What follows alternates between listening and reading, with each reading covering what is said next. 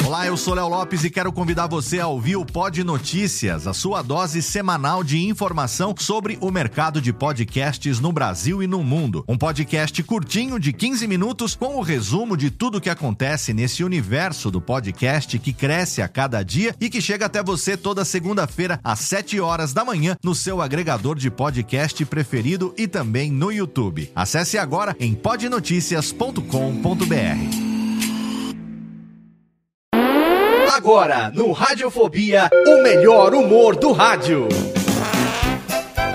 No ar, PRK30. Pânico! Programa Paulo Jalasca. O Rei Tardado. Os sobrinhos do Ataíde. Já sei, vou chamar o Homem Cueca. E aí, peixe? Café com bobagem. A radiofobia. Enquanto não saia tão sonhada reforma agrária, o seu Benedito fez o que pôde. Reuniu em suas terras, digo novela, o elenco mais produtivo de todos os tempos. Mas lutar por reforma agrária e produtividade não é função de político? Meu caro Ciro Jatene, como novela é ficção e foi feita para sonhar, o meu papel é de um político honesto? É, senador. Já a sua filha tem outros ideais. Meu ideal? Meu ideal é amar o Marcos. Sabe por quê?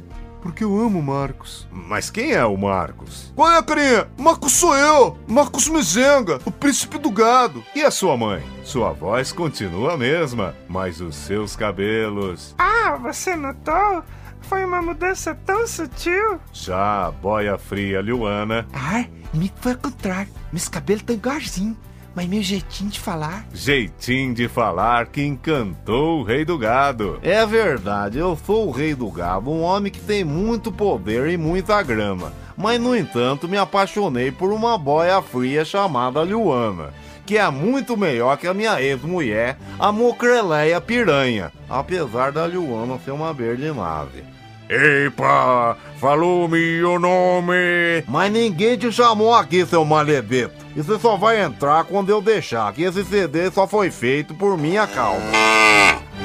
Tire as crianças da sala. A Jovem Pan apresenta os inesquecíveis capítulos de O Rei Tardado, nas vozes de Ciro Jatene.